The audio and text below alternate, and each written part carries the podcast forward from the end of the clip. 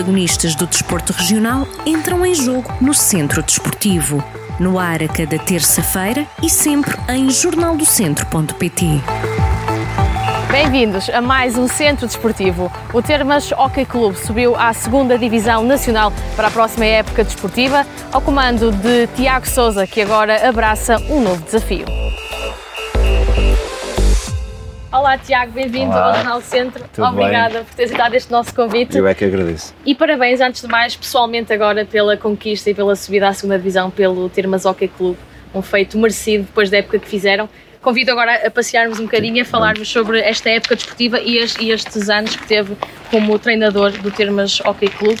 Começámos pelo fim, hoje, eh, pela conquista da subida à segunda divisão. Como é que foi este percurso? Foi um percurso longo, difícil, batalhado?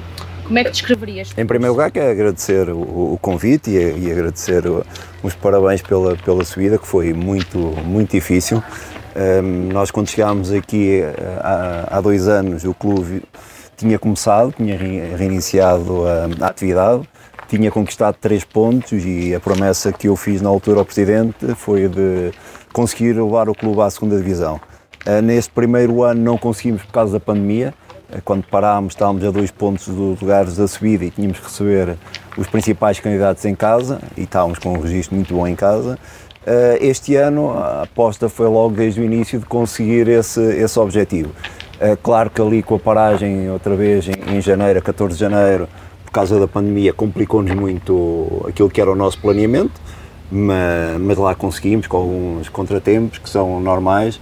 Mas acho que no fundo acabámos de fazer uma grande época, porque eh, acabar uma época com quatro derrotas e, e um empate, sendo três no campeonato, uma derrota na taça e depois um empate no último jogo e não ser campeão por, eh, por um ponto, penso que tem que ser considerado uma época de sucesso e acho que o mérito é todo do- das pessoas que acreditaram ne- neste projeto, em particular os atletas, e, e foi, foi muito, muito saboroso esta subida e, e totalmente merecida. Dois anos aqui a comandar as rédeas do Termas Hockey Clube. Eh, Como estava a dizer, quando pegou no, no clube, digamos assim, se me permite a expressão, eh, começa esta pandemia, ehm, foi se calhar um pouco desmotivador para si pegar eh, neste clube que tinha as ideias e as perspe- as perspectivas logo de subida e depois a pandemia estragou-lhe aqui um bocadinho, ou trocou-lhe aqui um bocadinho as voltas? Uh, desmotivante, o facto de nós ficarmos fechados em casa, claro que desmotivou um bocadinho. Nós acabámos por encontrar outras estratégias para, para continuar a trabalhar. Nós fizemos muito trabalho online, se fosse uh, através da análise de jogos e de treinos, até uh, inclusivamente com trabalho físico. Uh, mas claro, esta pandemia veio-nos trocar muito, muito aquilo que era aquilo que estava planeado. E a Uh, rotina, no fundo, e é as daquilo rotinas, que- é, especialmente as rotinas que fazem muita diferença na- nas equipas, o treinar, o, o preparar a semana de jogos. Eu houve uma altura que, especialmente no ano passado, que sentia a falta do treino, a, a falta do, do jogo, eh, mas este ano, pronto, este ano nós não estávamos à espera desta paragem, mas já estávamos preparados para, para a paragem. Para- Prepararam-se na, na outra época? na outra época para- já, inclusivamente eu quando comecei esta época, o meu planeamento já não estava a contar com uma paragem, mas já não era um planeamento como eu faço no- Normal, Normal, nós assim. planeámos a 15 dias, porque sabíamos que a qualquer momento poderíamos ter que ficar confinados, podíamos ter, ter eh, alguma paragem, alguma equipa que não pudesse jogar, então optámos por um planeamento eh, a mais curto prazo, 15 dias, organizando os treinos e, o- e os conteúdos dos próprios treinos e pronto, e, e depois quando veio, quando veio outra vez o confinamento voltou-nos a baralhar tudo e, e depois o planeamento foi feito pela Federação a partir de Abril com uma sobrecarga de jogos, com jornadas duplas, também nos obrigou a ter um certo cuidado com a forma como planeávamos, especialmente a, a- a vertente física dos atletas, nós era muito importante e isso veio a, a ser comprovado que os nossos atletas chegassem frescos já aos momentos de de decisão e pronto, acabámos também por ter aquela estrelinha, aquela, aquilo que A sorte. é sorte, a vezes sorte é que faz, é, fa- faz parte do desporto, faz parte da vida e nós tivemos também um bocadinho dessa, dessa sorte, especialmente na última jornada e pronto, e conseguimos o nosso objetivo que, é o, que era o mais importante. Acaba por ser desafiante uh, ter aqui estes percalços no caminho, não é? Para um treinador lidar com estas paragens, porque não é a mesma coisa treinar presencial e em grupo. Uh, acredito que a nível físico não, não se puxa tanto, não sei, pergunto eu, não se puxa tanto pelos, pelos atletas e até o próprio coletivo não é tão bem trabalhado, se calhar. Uh, Pergunto-lhe como é que fez esse trabalho de casa, digamos assim. Bem, uh, aquilo que, para já, é uma coisa é nós andarmos de patins, em cima, treinámos patins, a intensidade é totalmente diferente e depois de um momento para o outro começámos a fazer algum trabalho com o peso corporal, simplesmente, não é a mesma coisa. Ali o nosso objetivo era manter, manter alguns índices físicos dentro do possível, o nosso objetivo também era manter a cabeça do, dos atletas focados naquilo que era o nosso objetivo, que era subir divisão. Um, era também unir um pouco ali o pessoal. Nós trabalhámos muito em sistemas de circuito e em competição. Nós fazíamos muito, uh, alguns, alguns treinos eram feitos para eles competirem entre eles e para se sentirem motivados e para se puxarem uns pelo, pelos para, outros. Para não se perder aquele bichinho da competição, sim, Sim, assim, sim, não isso é? era fundamental porque Uh, isto é um jogo de equipa, mas nós temos de estar sempre a mesmo nos treinos, nós, mesmo nos treinos patins, nós fazíamos muitos jogos uns contra os outros, muito, quase todo o treino era, era sempre uma equipa a competir com outra, que era para aumentar a intensidade e o nível do treino.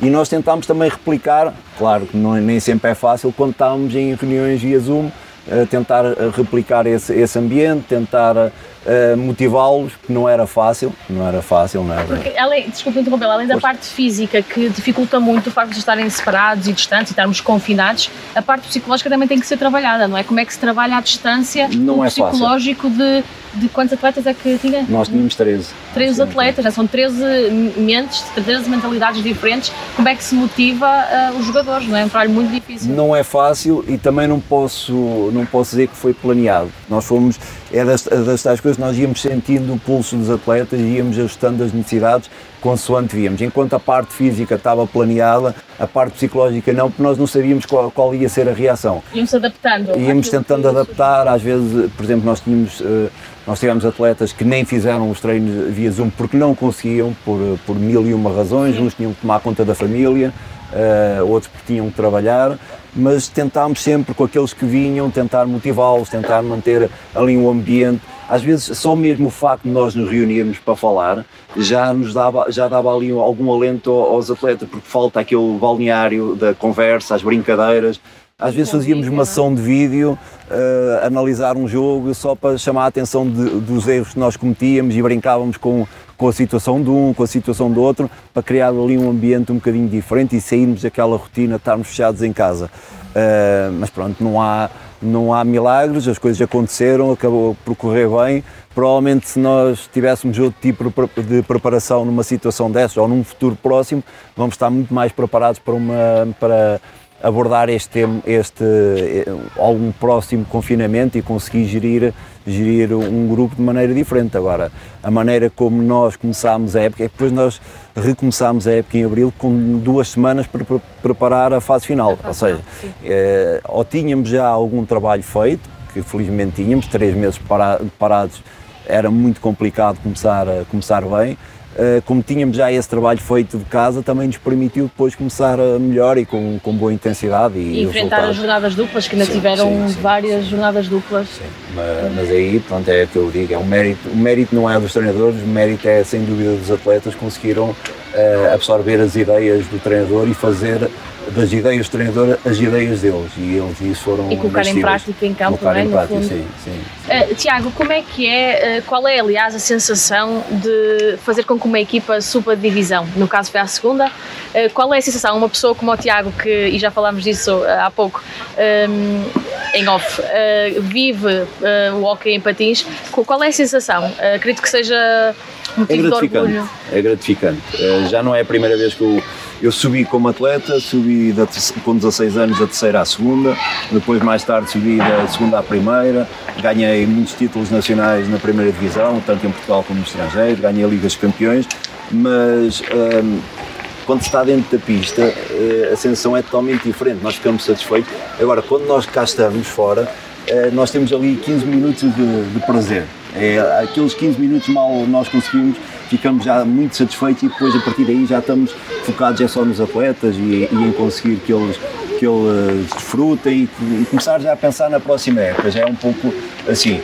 Esta é a segunda vez que eu subo como treinador, da primeira vez subi da, da, segunda à primeira, agora da terceira à segunda, mas esta foi especial por todo, todo o, toda a envolvência. Toda a envolvência. Isto foi um trabalho muito difícil, eh, as viagens eram, eram muito complicadas, eram muito estressantes, eh, eu fazia quase duas horas de viagem para, para cada lado e, foi um sentimento de gratidão, de, porque eu, eh, eu quando cheguei aqui, como disse há pouco, eu fiz uma promessa ao, ao, Presidente e eu não queria, como já tinha decidido em fevereiro que, que iria sair, não queria sair sem cumprir essa promessa. E quando nós conseguimos, e da maneira que conseguimos, uh, foi um sentimento de, de, de, alívio, digamos assim, muito grande. Foi muito bom pelos atletas, que eles mereciam, foi muito bom pelo clube, mas essencialmente pelas pessoas que acompanham o clube. Isto foi, foi, foi algo muito gratificante e agora Portanto, agora é, é, esta semana foi uma semana de, de relaxo e de começar a pensar o que, é que, o que é que realmente nos aconteceu e pronto, e agora desejo que o clube tenha muito sucesso porque merecem, porque tem pessoas que trabalham aqui, além dos jogadores, os diretores que, que acompanham o clube, que são pessoas muito que merecem toda a sorte do mundo. Tocou agora num ponto importante que é a sua saída, vai, vai, e não tínhamos falado disso, eh, vai mandar o comando técnico aqui do Termas Hockey Clube. Um, disse agora que já tomou essa decisão e informou o Presidente na, em Fevereiro. Não eh, informei em Fevereiro, informei-o uh, já em Maio, mas já tinha tomado a decisão a com a minha família em, em Fevereiro. Uh, como é que é deixar, deixar a equipa numa altura boa, não é? Deixar a equipa depois de uma subida é a melhor sim, altura sim, para se deixar. Sim. Eu já, já, já fiz o percurso contrário, que foi subir e depois uh, sair quando os resultados já não estavam a acontecer. Este ano saio depois de cumprir o objetivo e acho que é é o momento é certo, melhor. é o momento certo para sair. Uh, dá para repensar, também seria, ficaria contente se continuasse, não, não vou mentir. Uh, infelizmente não foi possível e não foi por, uh, por questões financeiras ou por questões esportivas, não, foi por questões pessoais e, e, e eu expressei esse, essa situação ao Presidente e ele, e ele entendeu. Uh, mas saio no, em altas. Pronto, as pessoas vão sempre recordar que, que eu saí no momento em que a equipa estava a ganhar e isso é sempre importante para, para seja um atleta, seja um treinador, é sempre, é sempre muito importante. Uh, mas pronto, é um, é um fim de um, de um, capítulo, correu muito bem e é como eu já disse anteriormente, seja toda a sorte do, do mundo ao termo e, e às pessoas que, que gostam do clube porque eles merecem, merecem mesmo toda a sorte. E agora a próxima época desportiva vai iniciar um novo ciclo. Pode-nos desvendar aqui um bocadinho o que é que vai fazer? Sim, vou, já não é segredo, vou, vou treinar o Hockey Académico de Câmara. Vamos, vou estar no mesmo campeonato que o Termas, irei, irei enfrentar o Termas pelo menos duas vezes ao longo da época e pronto, e vai ser, vai ser mais um desafio, mais um desafio muito muito aliciante e vamos ver se corre bem tanto para mim como para, como para o Termas. Vai com algum objetivo de subida de, de divisão, sendo Sim. que eles estão na segunda? Sim, eles pediram, o objetivo que me foi proposto foi subir divisão. Uh, eu não gosto, pelo menos publicamente não gosto de pôr a meta tão alta, não gosto de pôr pressão sobre, sobre os atletas. É? é? isto vai ser, é, tem que ser jogo a jogo, muito treino a treino e, e, vamos ver, vamos ver. No final, em maio, é que podemos começar a, a fazer contas, ver se conseguimos ou não atingir o objetivo.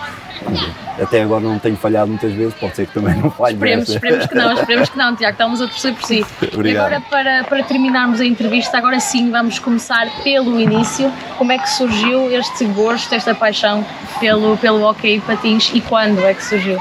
É, a, a paixão, eu acho que foi o hockey que descobriu a mim e, e não ao contrário. Eu queria jogar, eh, o meu objetivo era jogar handball um, ehm, e, e, tinha mudado recentemente para, para a meia e um dia estava a deambular pela, pela vila e encontrei um pavilhão entrei, estava a correr um jogo e no final perguntei a um diretor que lá estava se eu podia experimentar. Eh, as pessoas disseram que sim, eu trouxe os meus patins, comecei a experimentar e até cerca dos meus 14, 15 anos, como eu cresci muito rápido, um, o meu pico de, de, de, velocidade de crescimento foi muito. Eu, num ano, cresci quase 20, 20 centímetros, ou seja, em termos de coordenação motora, tinha muitas dificuldades. É, era muito complicado. Eu, até aos meus 14, 15 anos, fui convidado a desistir aí umas 3, 4 vezes, uh, pelo menos. Só que era teimoso, fui insistindo e a partir dos 16 anos alguém apostou em mim e, e comecei logo praticamente a jogar no sénior.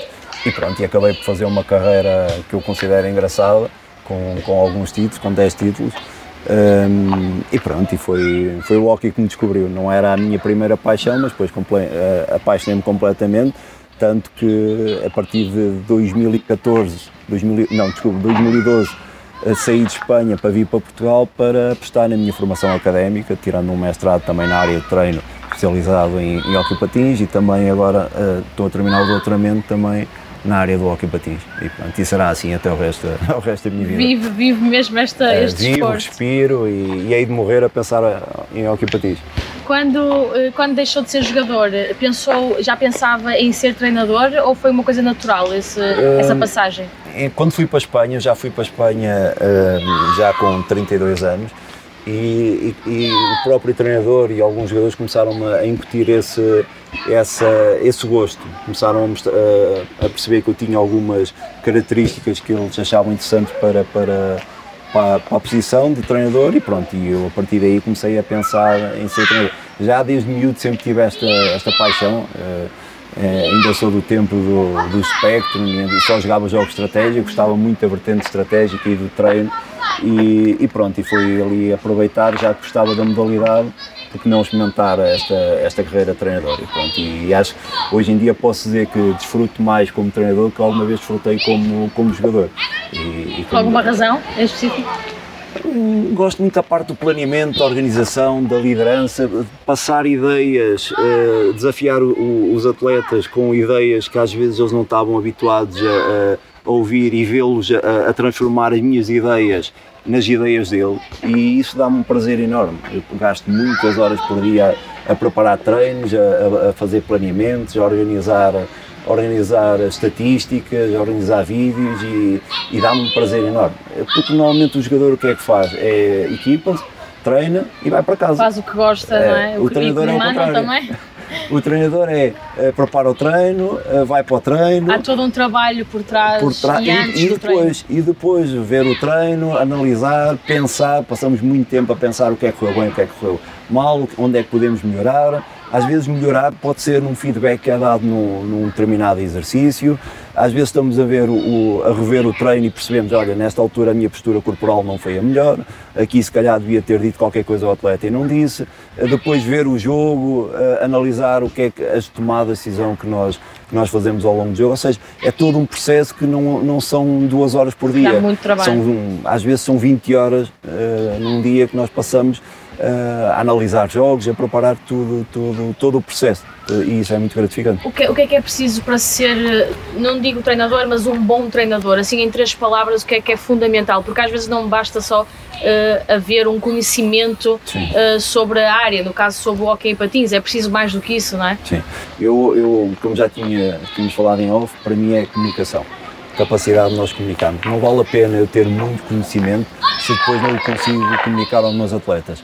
Uh, há muita, muitos treinadores que não têm tanto conhecimento, mas conseguem transmitir aquilo que eles sabem. E isso aí é o fundamental e tem sido aquilo que eu tenho apostado muito uh, em mim como treinador. Cada vez conseguir comunicar melhor com, com os atletas, porque a comunicação é, é, é fundamental e, e, nós temos que transmitir ideias, temos que transmitir conhecimento e se não formos capazes de comunicar com eles, de entrar, de entrar uh, não só no cérebro, mas também no coração, porque isto, o jogo também é muito, muito sentimento, muito um, ehm, não vamos conseguir ter, ter sucesso. E então, grande parte da minha aposta também como treinador tem sido nessa capacidade de conseguir comunicar cada vez melhor com, com os meus atletas. E enquanto treinador, o que é que procura num jogador? Num jogador, uh, há aqui no hockey há o básico, que é a recepção, e saber recepção e domínio de bola e saber patinar. Depois gosto de jogadores que saibam pensar. Eu gosto de, de atletas que pensem o jogo, que, que, tomem decisões, não tenham medo de errar, não tenham medo de errar porque o erro faz parte também do crescimento. Uh, mas gosto de jogadores inteligentes, inteligentes, percebam o jogo, que queiram que tenham, sejam ambiciosos também, que isso é fundamental, mas acima de tudo, esta, isto é, é aquilo que eu procuro nos jogadores, é a inteligência deles, dentro de campo. A nível físico, alguma característica que um jogador tenha de ter especificamente para quem nos está a ver? Para até? mim? Sim. Para, para mim, como treinador, eu gosto de jogadores altos. Não sei porquê. Mas dá um jeito, dá um jeito em campo. dá. A envergadura é muito importante no hockey batista. Tanto o guarda-redes, eu tenho alguns estudos nesse sentido. eh, o guarda-redes, a partir de 1,80m ou 1,85m, tira vantagens. Não é? A baliza não é assim tão, tão grande. E mesmo um jogador de campo que tenha mais de 1,80m tem maior envergadura de braço, consegue, consegue chegar onde um jogador com 1,60m ou 1,70m terá mais dificuldade terá que compensar de outra forma, seja na, na atitude, seja na, no esforço que dedica a, a cada ação, enquanto o outro, pronto, se tiver boa qualidade, te- depois também tem problemas. Normalmente uma pessoa que tenha um centro de gravidade mais alto também tem mais dificuldade eh, a patinar, não é? tem que adotar uma posição mais baixa, mas passa a ter uma amplitude de braços muito, muito maior e consegue. Eu, eu, eu dou este exemplo, eh, fui jogar uma vez um sul-americano, hum, eh, em Buenos Aires e jogámos uma pista do Huracan em que era pequeníssima a pista.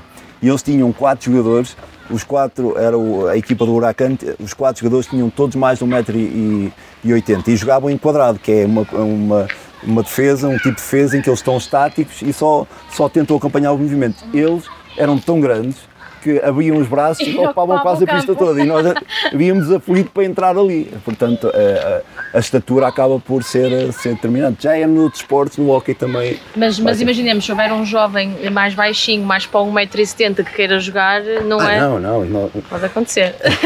As modalidades, nós em Portugal não temos esporte, não é? temos futebol e depois temos as outras, as outras coisas, digamos assim. Eh, e, e as modalidades não se podem dar ao luxo de desperdiçar atletas. Enquanto o futebol tem, tem um leque de, de recrutamento muito grande, nós temos um leque muito reduzido. Então temos que aproveitar todos os atletas que vêm. Não tem 1,70m, se calhar o ideal não é ser guarda-redes, se, se calhar para outra é posição. para outra posição. É importante é ele patinar bem, é importante é ele perceber o jogo, é importante é ele dominar bem, bem a bola. Agora, não vamos abdicar de um atleta. Eh, nós já temos um- uma característica que afasta muito, muitas crianças, que é, enquanto, por exemplo, no futebol, com 16, 17 anos, podemos começar a jogar, no hockey não é normal ver um atleta começar com 15, 16 anos. Porquê? Porque há toda uma, uma, um- uma aprendizagem da patinagem que deve ser feito o mais cedo possível. Mais cedo. Ah, Os grandes atletas atualmente começaram talvez com 3, 4, 5, 6 anos a patinar. Isso faz toda a diferença.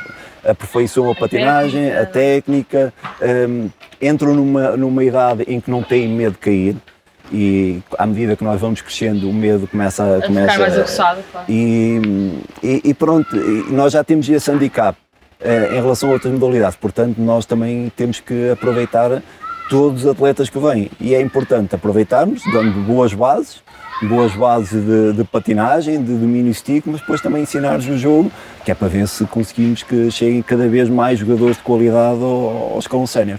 Mas sente que há uma escassez muito grande na, na procura de jovens eh, por, este, por esta modalidade, pelo hockey em patins? Uh, já houve menos. Nós tivemos a sorte, a sorte, entre aspas, de ser campeões do mundo ainda há pouco tempo, em 2018, e, e quando, há, quando há estes grandes títulos mundiais europeus, uh, aparecem mais crianças.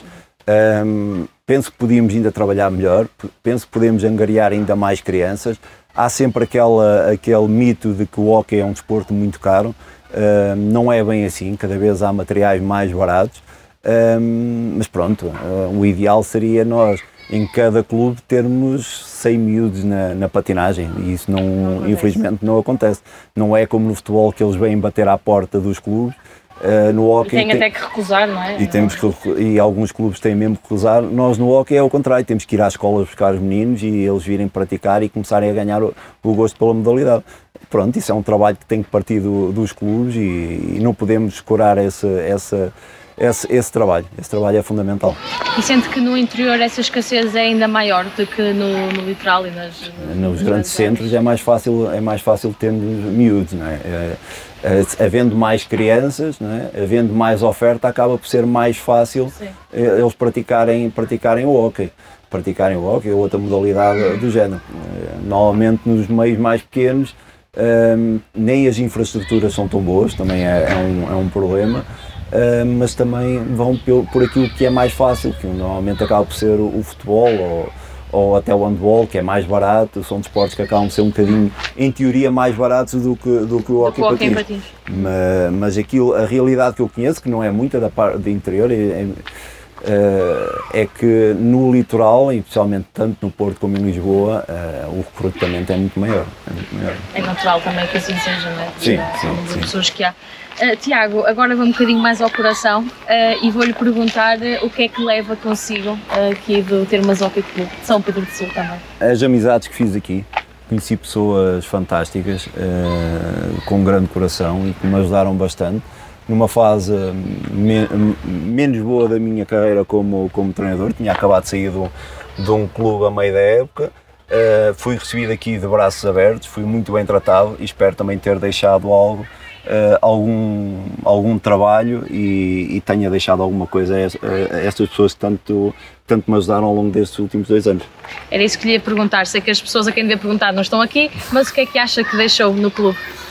Que marca gostava de ter deixado eu, eu gostava que as pessoas daqui a, uns anos olhassem para trás, para, para estas duas épocas e, e reconhecessem o, a dedicação e, e o, o o amor e o suor que eu dei pelo, pelo clube. É, nestes dois anos não houve um dia que eu não, não acordasse a pensar, a, pensar no clube e, e, dei sempre tudo aquilo que tinha e, e, às vezes aquilo que não tinha para, para conseguir melhorar não só o, os atletas, mas também a estrutura do, do clube. Portanto, eu gostava que daqui a uns anos as pessoas se lembrassem do Tiago como alguém que, que ajudou o clube a crescer. Isso seria, seria muito gratificante para mim. Com certeza que se vão lembrar assim. Tiago, obrigada por esta Obrigado, entrevista, eu. obrigada por estes dois anos, duas épocas, aliás, de dedicação e, e de comunicação connosco, com o Jornal do Centro. Agradecemos muito e, em meu nome e do jornal também, desejar-lhe muita sorte para este novo desafio e que na próxima época esteja na primeira divisão. Uh, esperemos que consiga novamente outro feito, está bem, Tiago? Um problema de cada vez. Exato. obrigada, obrigada. Os protagonistas do desporto regional entram em jogo no Centro Desportivo, no ar a cada terça-feira e sempre em jornaldocentro.pt.